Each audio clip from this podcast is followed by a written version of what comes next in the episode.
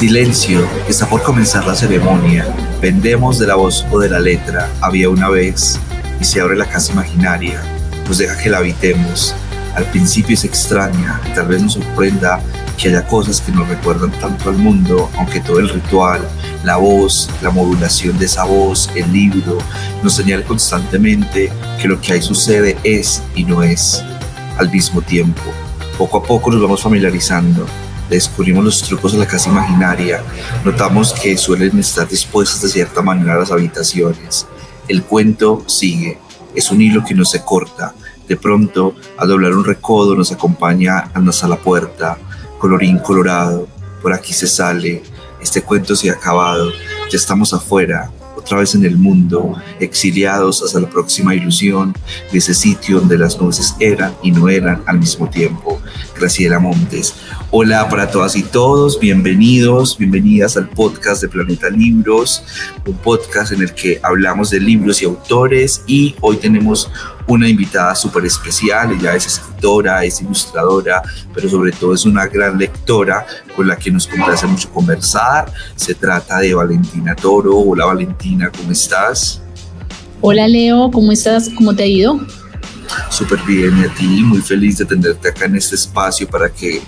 tengamos una conversación agradable en torno a los libros y la lectura, como siempre. Yo también súper, súper contenta de, de, poder estar en este espacio y de poder conversar contigo. Y qué rico que podamos una vez más conversar de esto que tanto nos gusta, que es la lectura. Encantado, bueno, les voy a presentar un poco a Valentina. Valentina nació en Medellín, ella dibuja, pinta, escribe desde que tiene memoria, eh, tiene estudios en diseño gráfico, hizo una maestría en escritura creativa, eh, bueno, entre los libros que ha publicado están Las peripecias de Violeta, Violeta y el pincel encantado, El pájaro de ébano, Un perro, Los niños imaginarios, Un gato, Mi monstruo y yo, eh, La niña que hablaba con los pájaros, bueno, eh, también le encantan las películas animadas o, de terror y leer libros sobre castillos o fantasmas, ama los animales, ahorita hablaremos más sobre ello. Y, bueno, eh, muchos de los libros de, Valen también los encuentran en la editorial Planeta. Bueno, Valen, eh, como vamos a hablar de libros y de y de, toda esa experiencia lectora, pues, ¿qué tal si empezamos? ¿Qué estás eh, estás leyendo en este momento, como que reposa en tu mesita de noche? Leo, en este momento me estoy leyendo una novela eh, infantil juvenil que se llama Los Inadoptables, de una autora, eh, creo que es holandesa, si no estoy mal, se llama Hannah Tuk. Y es un libro que llegó a mis manos como, como se supone que no deberían llegar los libros que es absolutamente a juzgar por su portada. Fue un libro que vi en una librería y su portada me enamoró porque es una ilustración bellísima. Eh, y sin, ni siquiera leí la parte de atrás, ni siquiera me preocupé por saber de qué se trataba. La, la ilustración de la portada me enganchó por completo y lo compré. Y ese mismo día lo empecé a leer, a pesar de que tenía otros libros empezados, como suele pasar con los lectores que somos un poco desordenados. Y y me encantó desde la primera página, entonces la, la llevo leyendo ya un par de semanas y me ha parecido bellísima. Eh, vale, justamente tocas un tema que a mí me parece muy interesante cuando, cuando hablamos de libros y es cómo llegan los libros a la vida, porque generalmente eh, están las recomendaciones, está la crítica, eh, está nuestro librero de confianza, pero digamos en la primera infancia son los adultos quienes eligen los libros por nosotros. Digamos, en tu caso, cuando tú naces y entras en el mundo, eh, ahí, aparte del afecto que te estaba esperando, habían libros en tu casa, eh, era algo que fuera habitual ahí o, o cómo es esa experiencia en la primera infancia con el libro, qué recuerdos tienes o, qué te narran tus padres sobre ese recuerdo del primer contacto con el libro eh, en la primera infancia. Sí, totalmente. Yo, yo tengo la fortuna de haber nacido en una familia que,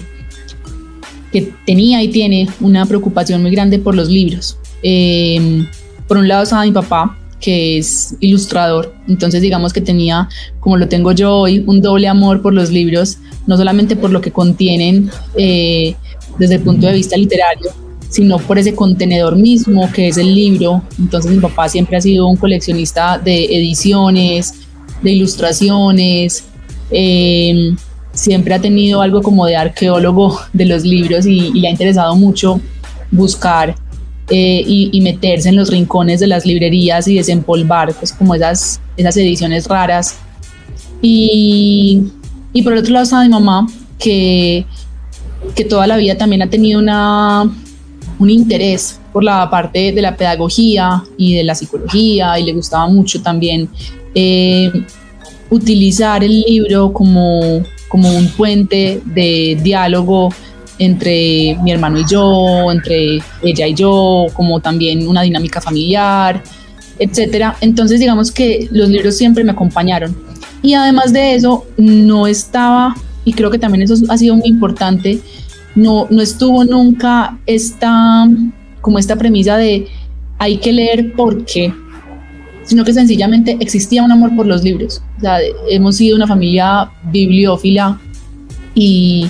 y, tenemos un respeto muy grande por los libros, pero nunca, nunca con, una, con un propósito único y particular, sino simplemente por el amor a los libros. Entonces yo recuerdo pasar muchas tardes organizando la biblioteca y volviéndola a desarmar, apilando libros, ubicándolos por colores porque se veían bonitos, a la semana siguiente entonces los ubicaba por tamaños porque se veían bonitos.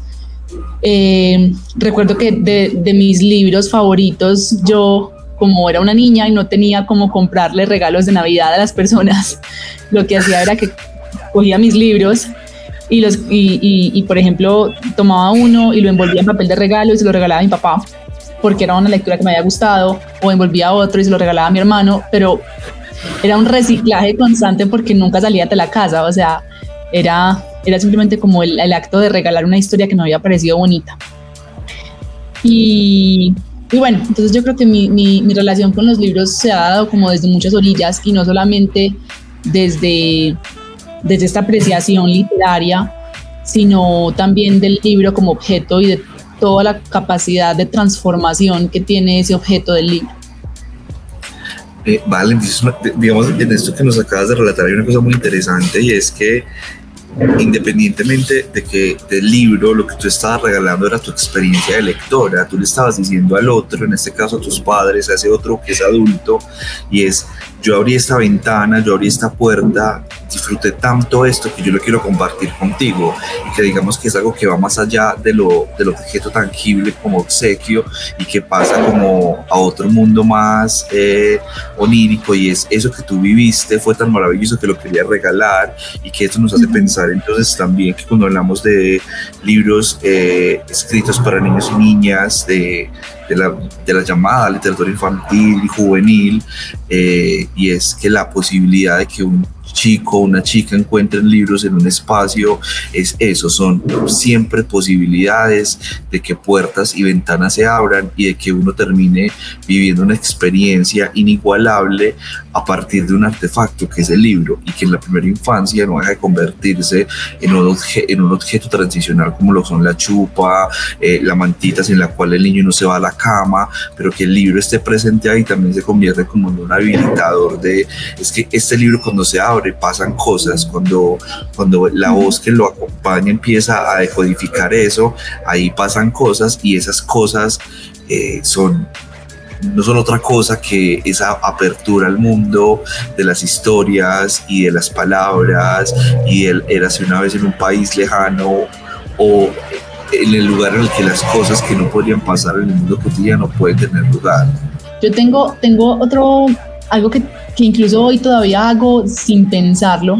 pero lo hacía mucho cuando estaba chiquita y, y, si, y si era, digamos que muy adrede, y es que metía libros debajo de la almohada, libros que posiblemente ni siquiera hubiera leído antes de dormir, sino que simplemente los metía debajo de la, de la almohada, era como una especie como de conjuro, como de poner ahí una idea para reposar la cabeza sobre ella. Y y me acuerdo que siempre me molestaba cuando mi mamá al tender la cama sacaba el libro y volvía a poner en la biblioteca porque para mí el libro no pertenecía solamente a la biblioteca, sino que el libro podía estar en cualquier lugar de la casa y eran como pequeños amuletos regados eh, por todos los rincones. Es bastante bello la idea del libro como talismán. Eh, y digamos, pensando en ese primer septenio, eh,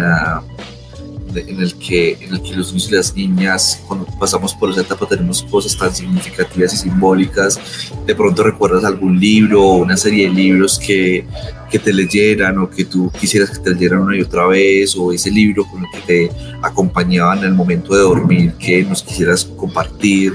Eh, para que hagamos eco de esa resonancia. Tal vez muchos de nuestros lectores también coincidan con alguno de ellos, o por lo menos con el acto de sentarse, eh, de que el adulto se siente, perdón, eh, junto a nuestro regazo para acompañar ese momento entre la vigilia y el sueño.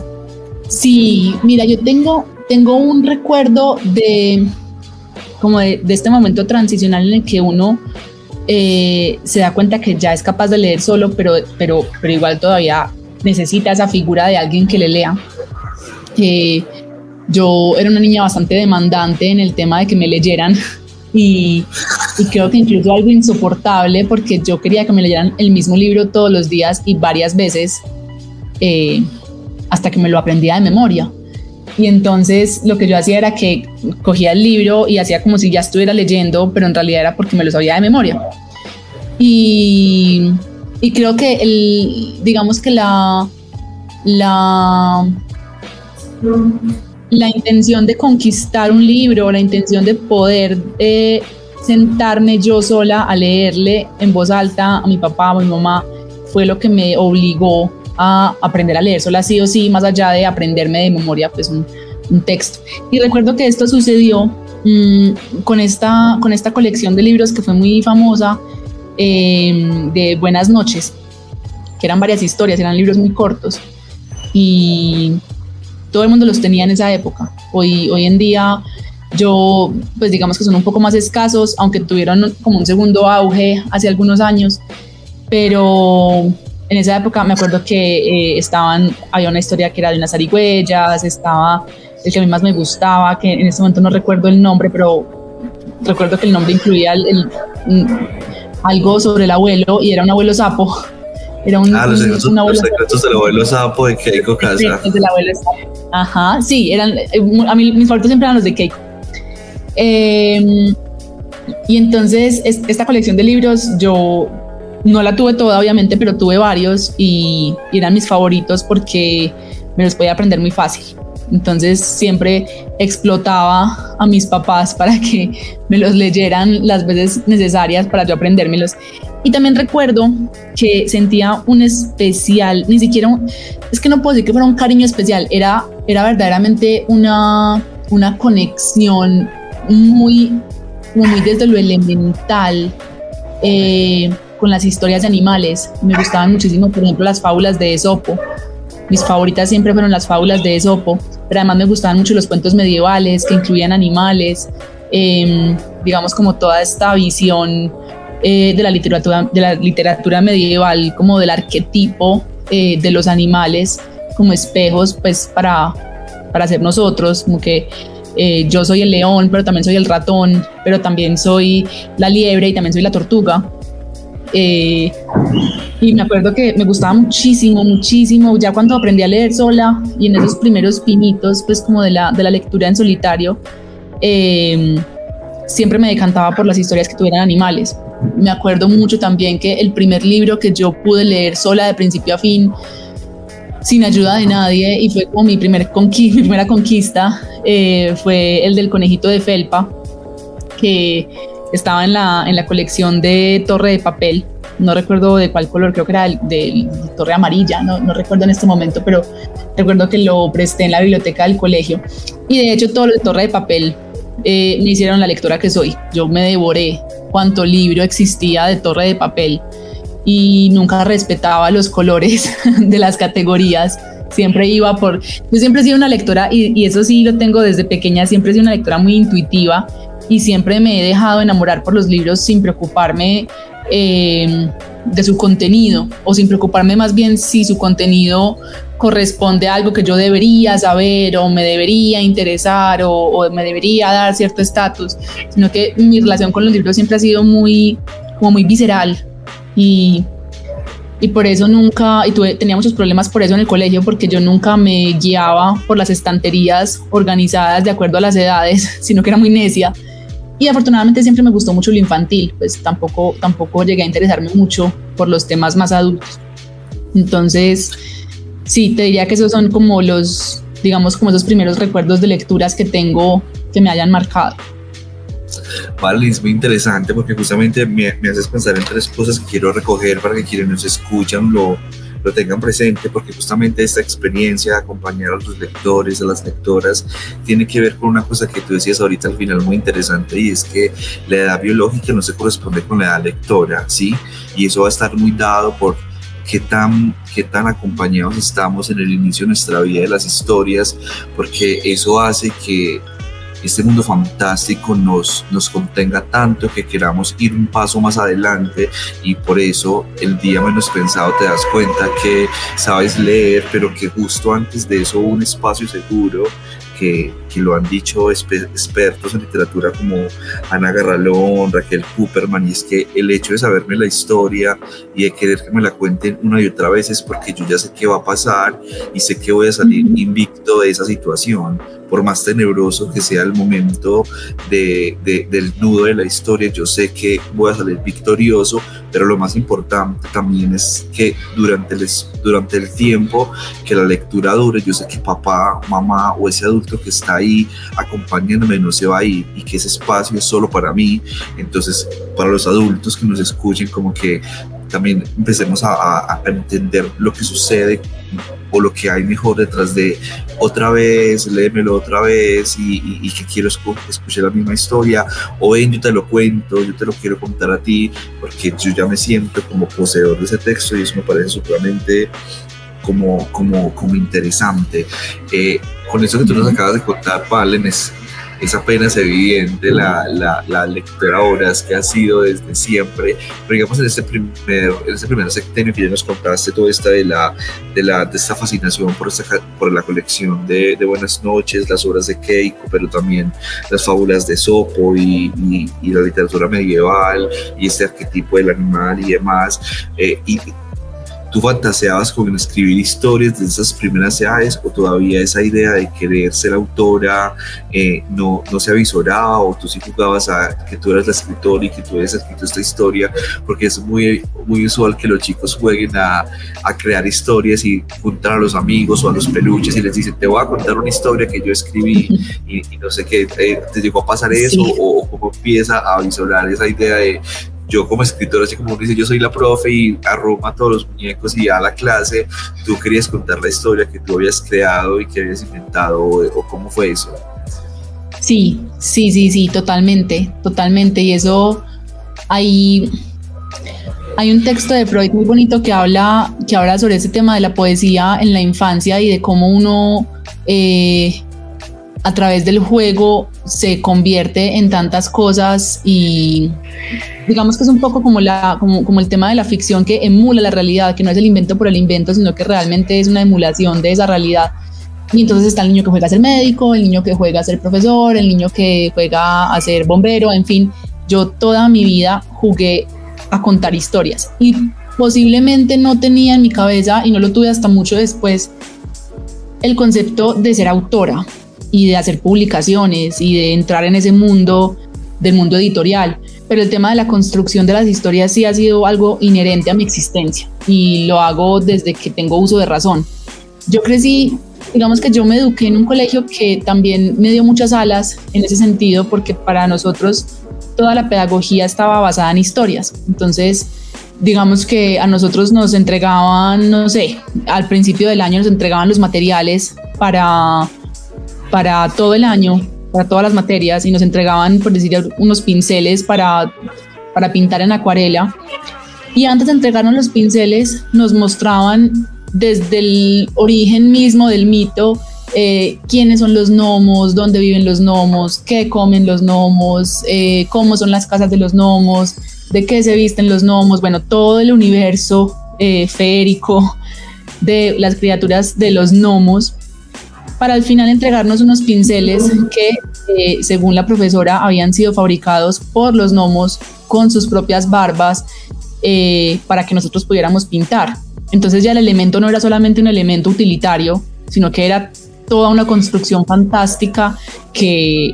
no podíamos ser indiferentes a, ese poder mágico de tener en nuestras manos un elemento que no podíamos dañar por nada del mundo, ni lo podíamos botar, ni podíamos ser violentos con él. Eh, había que tratarlo con mucho respeto, en fin. Entonces digamos que yo desde muy pequeña entendí ese poder de las historias y era algo que a mí en lo personal me, me movilizaba muchísimo. Entonces yo constantemente estaba contando historias para cualquier cosa. Para cualquier cosa, yo vivía llena de amigos imaginarios, entonces eh, para que mi mamá creyera en ese amigo imaginario, yo le contaba lo que había hecho en el día, mi amigo imaginario, lo que había comido, a dónde había ido, quiénes eran sus papás, en dónde vivía. Eh, además de eso, me reunía todos los días sin falta con mi colección de peluches eh, y creábamos historias, entonces era muy divertido porque y esa imaginación de la infancia es, es, algo muy bonito porque es un pozo infinito, entonces los mismos seis peluches cumplían papeles diferentes cada día, entonces un día el oso era el rey, al otro día el oso era un panadero, al otro día el oso era un pintor, al otro día el oso manejaba un bus.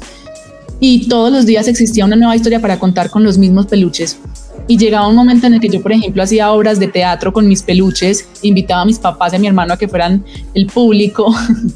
y disfrazaba mis peluches, les hacía coronas de papel o bueno, les hacía cualquier indumentaria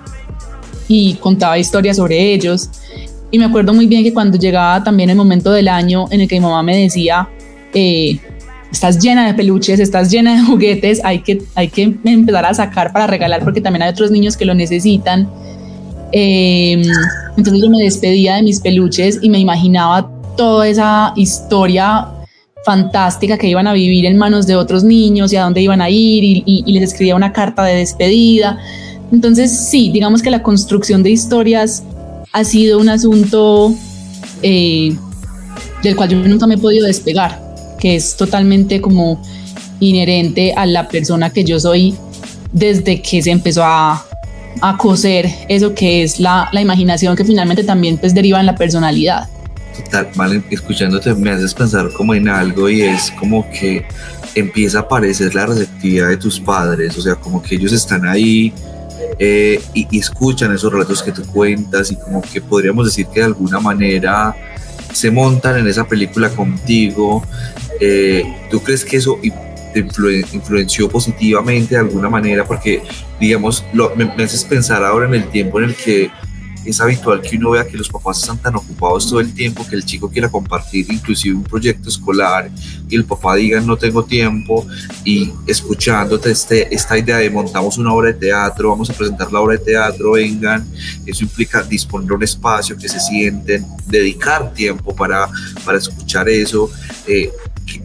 ¿Crees tú que de alguna manera podría haber una, una cierta afectación, diríamos que sí, para estos niños que tras esta elaboración no tienen un, adulto o alguien que sea receptivo de ella y que tenga que vivir todo esto eh, en soledad o, o, llevan ya como tu experiencia ahora como adulta, ¿cómo verías esta, esta situación en la que claramente los niños todo el tiempo nos, nos, abocan, nos abocan, nos convocan y nos quieren contar un montón de cosas y a veces nosotros no tenemos capacidad de respuesta por las múltiples ocupaciones o yo qué sé y terminan ellos relegados a la soledad y es justamente en esa soledad que tiene lugar esto tan fantástico que tú nos acabas de contar, en la que tus padres y tu hermano se iban involucrando, y me imagino que toda la familia en ciertas ocasiones también. Es muy bonito reflexionar al respecto desde, desde todos los puntos de vista, ¿cierto? Porque no todas las familias están conformadas igual y yo siento también que hablar de esto muchas veces eh, significa entender esa multiplicidad en la que pueden habitar los niños eh, digamos que mi familia estuvo constituida por un papá, una mamá y un hermano mayor, que además de, de, cumplir esas tres, esos tres papeles en mi vida, eh, pues fuimos siempre una familia en donde siempre hubo cabida para toda esta imaginación y todo este juego. Y no solamente por parte mía, mi hermano también es una persona con una imaginación increíble y, mis papás pues claramente también lo son y, y por ende nosotros. Pero, pero digamos que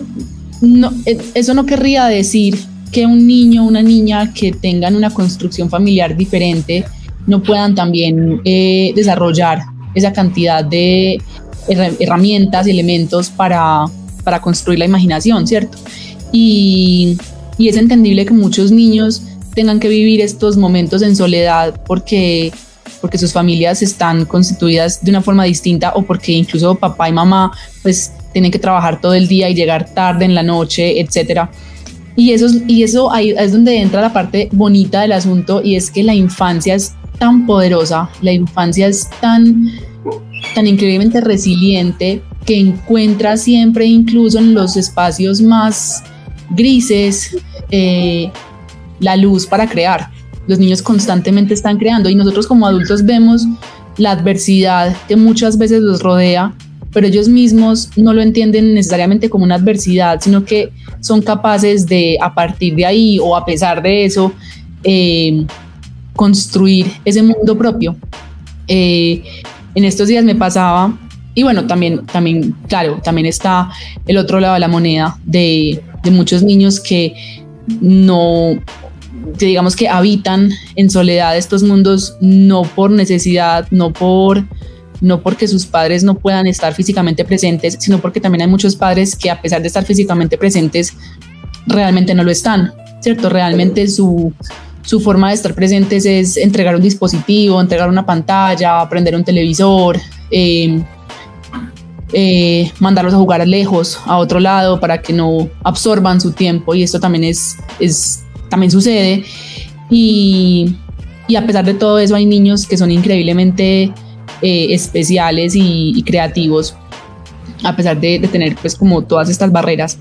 Hace poco me pasaba que venía entrando a mi casa, yo vivo en una zona rural, en, el retiro, y a la entrada de, la finca hay una casita donde vive una, una, familia, pues un papá, una mamá con un niño pequeño que se llama Maximiliano, y es un niño que ya está aprendiendo a hablar, ya,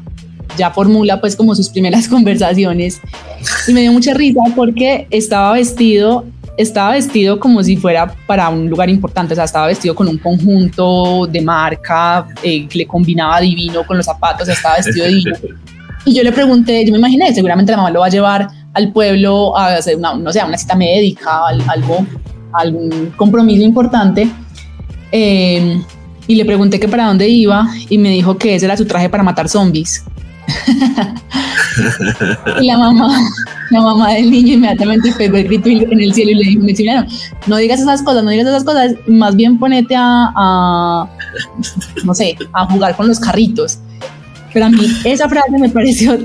tan potente que yo no, pues yo no, yo no lo podía ignorar. si yo hubiera ignorado eso, yo seguramente no hubiera dormido. Entonces yo necesitaba saber la respuesta a eso. Yo, pero ¿cómo así que para matar zombies? Entonces yo paré y le dije, no, pero no, espérate, no, contame, contame completa la historia y cómo son los zombies. Sí, pues yo necesito saber, y cómo así que, hay zombies, yo porque no sabía que por aquí había zombies.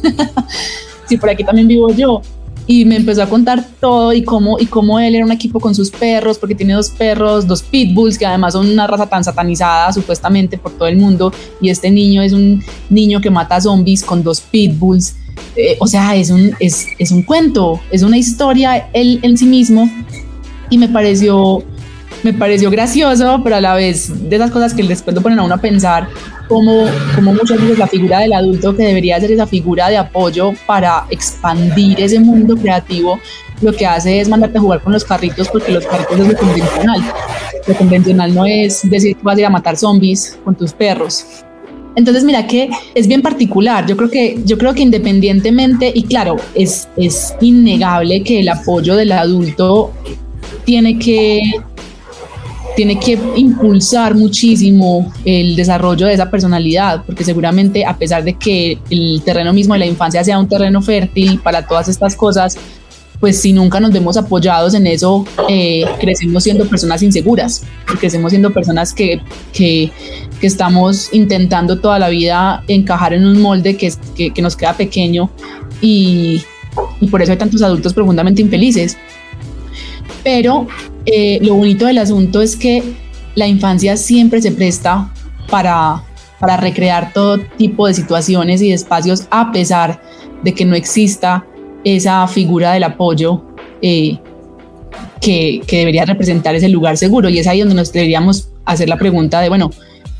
¿qué tanto podríamos hacer nosotros a pesar de no ser papá y mamá o a pesar de que estos niños no tengan una, una estructura familiar convencional como nos parece que debería ser? Eh, para que eso que se, que se gesta en la infancia pueda pelechar y, florecer y, y convertirse en un lugar seguro durante la adultez. Sí, eso que, que nos relatas me parece súper interesante, la idea del mundo simbólico, y tienes toda la razón.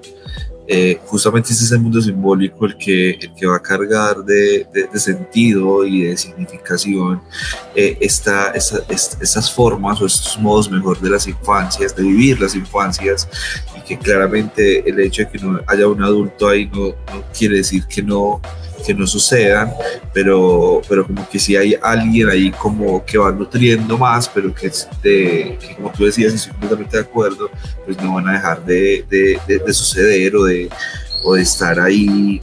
ahí presentes. Y esto de Maximiliano y su equipo derrotador de, de, de, zombies me hace pensar en, en otros relatos que les estaremos recomendando hacia el final del podcast, ya, ya, les estaré contando. Eh, pero entonces también esto último eh, me, me, hace pensar entonces que cuando uno tiene como la mirada puesta o, o, la atención sobre ese tipo de situaciones que pueden ser tan, tan simples justamente porque ocurren en la cotidianidad y es tú detenerte a preguntarle a este niño, pudiste haber seguido derecho eh, sin, sin, profundizar, sin ahondar en este, en este, en este acontecimiento, me, me, lleva a pensar y a querer preguntarte cómo, cómo, cómo sucede ese primer momento en el que tú dices, ah, yo esto lo tengo que contar, pero ya no solamente lo tengo que contar para mis peluches, para mi familia, sino que a mí me gustaría que esto lo pudieran leer otros niños, otras niñas, otras personas. ¿Cómo fue ese primer clic tuyo con la escritura, pero como en esa dimensión más amplia de compartirla con otras personas distintas de tus peluches, de tus mascotas del momento y de tu familia?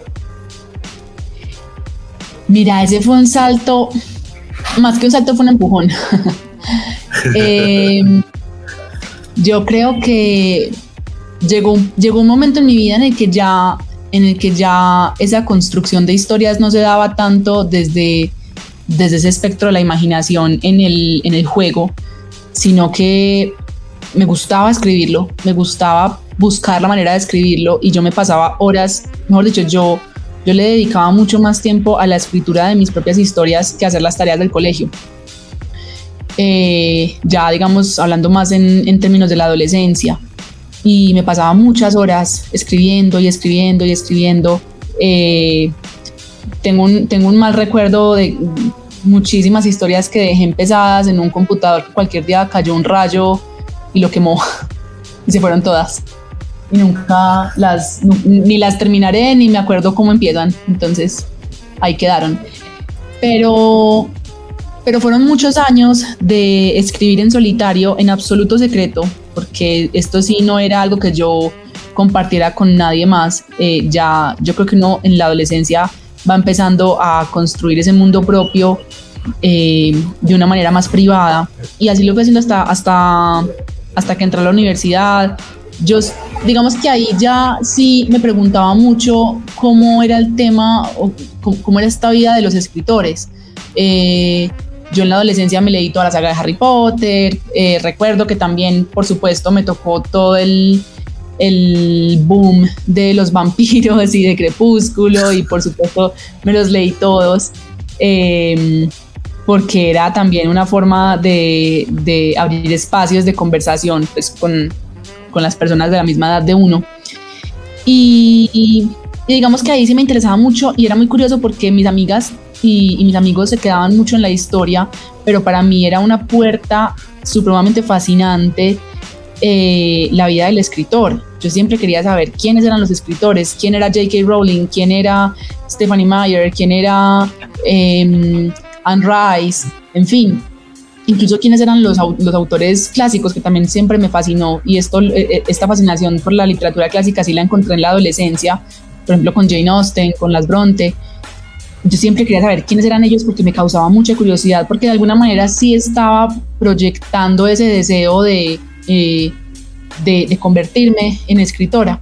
Y cuando te digo que fue más un empujón que un salto, es porque eh, yo, no, yo, no, yo, no tuve la, yo no tuve el tiempo de decidir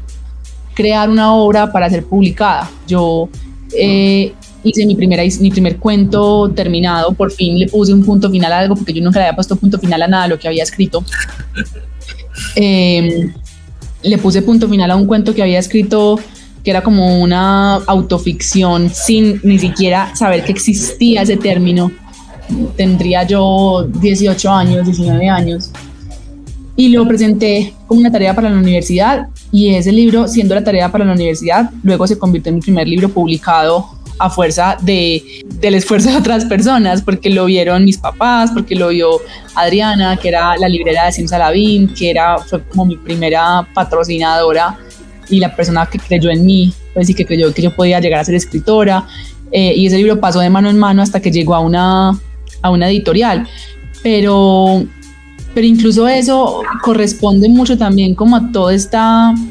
pues todo esto que, hemos venido hablando y es que eh, lo mío siempre fue crear historias, lo mío no, no fue nunca como intentar convertirme en escritora eh, porque me pareciera eh, romántica la visión del escritor, sino que yo mejor dicho, lo que, lo que siempre le dicen a uno en terapia, si no, sale, si, no, si no lo deja salir uno voluntariamente, el inconsciente lo va a sacar como sea. Y en mi caso sucedió así. El inconsciente dijo, llevas desde los cero años creando historias,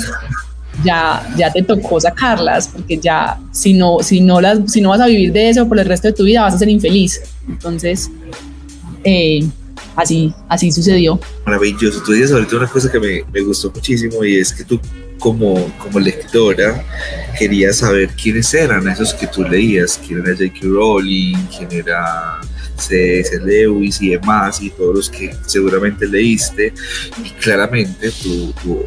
hoy eres Valentina, no solo, sino Valentina también con muchas cosas, la escritora y muchas otras cosas más. Y yo soy el lector y quienes nos escuchan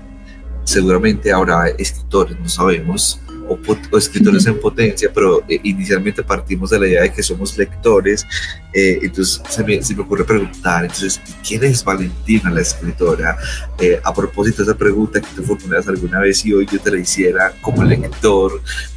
¿tú, qué nos dirías a nosotros los lectores que seguramente también hemos leído tus obras y dice, ¿y quién será Valentina, la que escribió esos libros, que la niña que hablaba con los pájaros, que mi monstruo y yo, que los hombres imaginarios? Eh, y, que tenemos esa posibilidad de estar contigo, ¿tú qué dirías? ¿Quién es Valentina la escritora? bueno, esa es una pregunta, esa es una pregunta difícil, em, porque mientras hablabas pensaba que es, es curioso porque yo aún hoy me intereso muchísimo por las caras de los escritores y por saber quiénes son y si bien es cierto lo que acabas de decir, que ya, pues ya, digamos, entre comillas, yo entraría en esa categoría de Valentina la escritora y habrá, y habrá otros lectores que se interesen por saber quién soy yo, pues yo no he dejado de ser la misma persona que era antes de empezar a publicar. Eh, yo me siento tan tan mundana y tan ordinaria y tan normal que me niego rotundamente a pensar que mis ídolos escritores sean igual de normales y de mundanos y ordinarios. Estoy segura que no lo son. Estoy segura que ellos sí deben llevar unas vidas em, mucho más fascinantes y más interesantes. Pero, pero en mi caso, eh, pues yo diría que lo único que, lo único que, em, que valdría la pena, digamos, relatar de ahí es que si soy una persona con una con una curiosidad inagotable. y que mi condición de escritora es básicamente esa. Mi condición de escritora no, digamos que no, no juega tanto el papel de la escritora eh, desde, desde esta posición intelectual que muchas veces en nuestro país es tan importante como, como subirse a ese bus de los intelectuales y hacer una búsqueda estilística y una búsqueda, sí, como un poco más romántica de lo que es la literatura. Por eso a veces tengo tanto conflicto en, considerarme a mí misma una escritora, porque realmente yo soy una contadora de historias y soy una contadora de historias porque mi cabeza no para de formularse preguntas todos los días y la curiosidad que siento por cierto tipo de temas nunca se agota y espero que nunca se agote. Entonces creería que mi, versión de la Valentina escritora es, es esa, es eh, ser, digamos, como un canalizador de, de, todo lo que sucede en el mundo que me causa tanta fascinación y tanta curiosidad, pero que llevo una vida pues absolutamente normal. O sea, yo me levanto, ilustro, a veces escribo, otras veces no escribo, leo mucho, estoy con mis mascotas, amo a los perros, si yo no hubiera sido escritora, seguramente hubiera sido algo relativo a los perros, posiblemente no veterinaria, porque nunca hubiera tenido el estómago para ser veterinaria, pero estaría, no sé, haciendo algo con perros. O, o, si soy más honesta conmigo misma, porque digamos que el tema de los perros es un poco ser la, la, la, versión realista de la adultez, pero si me fuera más a mis deseos de infancia, si yo no hubiera sido escritora, seguramente hubiera terminado viviendo con los pandas en un santuario por allá bañando pandas bebés o algo por el estilo.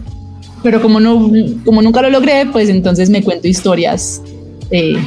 para entretenerme. nosotros podríamos hablar de muchísimas cosas y quedarnos mucho rato, pero el tiempo en estos medios es corto.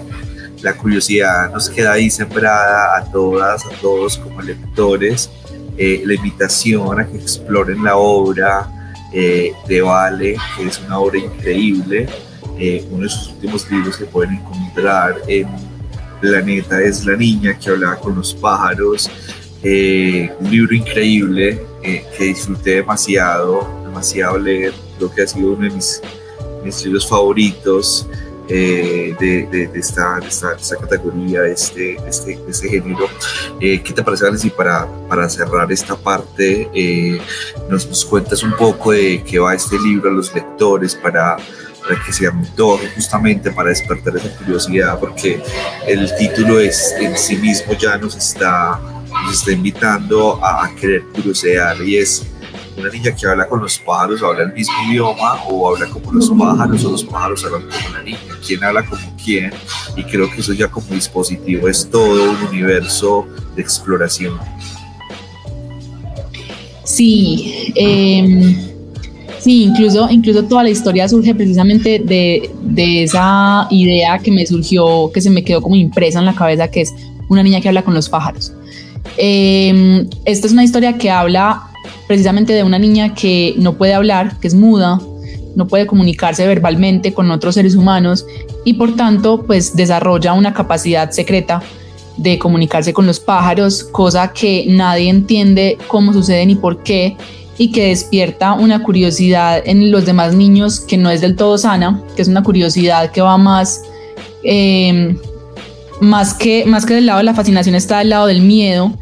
y la consideran casi que una bruja por, por hablar con los pájaros y, la dotan como de, un montón de, casi que la convierten en, una mitología eh, de todo lo que se cuenta de ella, sobre todas las cosas que seguramente es capaz de hacer por hablar con los pájaros, como por ejemplo convertir en pichones a los niños que se burlan de ella o incluso peor convertirlos en gusanos para que los pichones se los coman eh, o o hacer que escupan huevos eh, por la noche, huevos de pájaro, o hacer que les salgan plumas en la cara, en fin, toda, toda suerte de especulaciones que giran alrededor del hecho de que sea una niña rara, distinta, solitaria, que, que no puede sino comunicarse con, con unos pájaros. Eso es básicamente la premisa de esta historia, pues para no, para no contarles demasiado. Bueno, vale. ha sido un placer este espacio que hemos tenido para conversar sobre eso que tanto nos apasiona, que son los libros, que son la lectura, que es tu experiencia justamente también con el libro, desde esa, desde esa fascinación por contar historias desde siempre y para siempre. Entonces esperamos que hayan muchas historias más por venir eh, en la vida de Valentina y de nosotros los lectores. Eh, entonces, nuevamente agradecerte por el espacio, por la conversación. Eh, y a todos los que nos están escuchando, les recomendamos que se acerquen a, la obra de Valentina Toro, que es una obra fascinante y sensacional. Mil gracias, Leo. Mil gracias por esta conversación que estuvo maravillosa. a ti, Valen. Bueno, con eso hemos llegado hacia el final de este podcast. Recuerden, eh, este es un podcast es posible gracias a Planeta de Libros y no podríamos cerrar este espacio sin antes recomendarles eh, algunos libros de la colección. Eh, uno de estos libros que queríamos recomendarles, Yo lo Aventuras 2, El Misterio del Amazonas, justamente como lo veníamos hablando anteriormente con Valen, en esta historia Yolo, Mariana, Nando y Panda eh, nos van a invitar a vivir una experiencia gratificante y maravillosa por el Amazonas eh, y que justamente está muy conectada con esa cotidianidad, con el envío de correos electrónicos, con el tema de los youtubers y demás. Así que es una de esas lecturas que van a enganchar bastante a nuestros chicos, chicas. También tenemos la escuela Racto Gamer, el Pelín Infiltrado, eh, que también nos va a a, posibilitar esto de la cotidianidad, porque es otra cosa que nos parece a nosotros interesante y es como los libros que leemos también narran nuestra cotidianidad y desde esa cotidianidad lo que creíamos imposible puede ocurrir y justamente en esta historia sucede eso y es que eso que creíamos eh, tan trivial como, como adoptar un gato eh, de repente puede convertirse en todo un universo de aventuras porque resulta que este gato no es un gato cualquiera, es un gato que habla y no es la tierna mascota juiciosa que solemos tener, aunque sabemos quienes tienen gatos que no es así, eh, nos va a llevar por una gran aventura. También tenemos el de los compas versus hackers, eh, una aventura en todo este multiverso de, los robots eh, la, informática y demás, eh, que hará que nuestros chicos y chicas se aventuren completamente. Y para quienes les gustan las actividades y demás, pues tenemos el libro de 365 actividades de Disney para disfrutar en compañía de esos personajes entrañables que nos han acompañado a lo largo de la historia. Bueno, así llegamos al final de este podcast y no queríamos despedirnos sin antes recordarles que eh, nos encuentran en todas las plataformas de streaming como Planeta de Libros Colombia. Y bueno, hasta otra próxima oportunidad.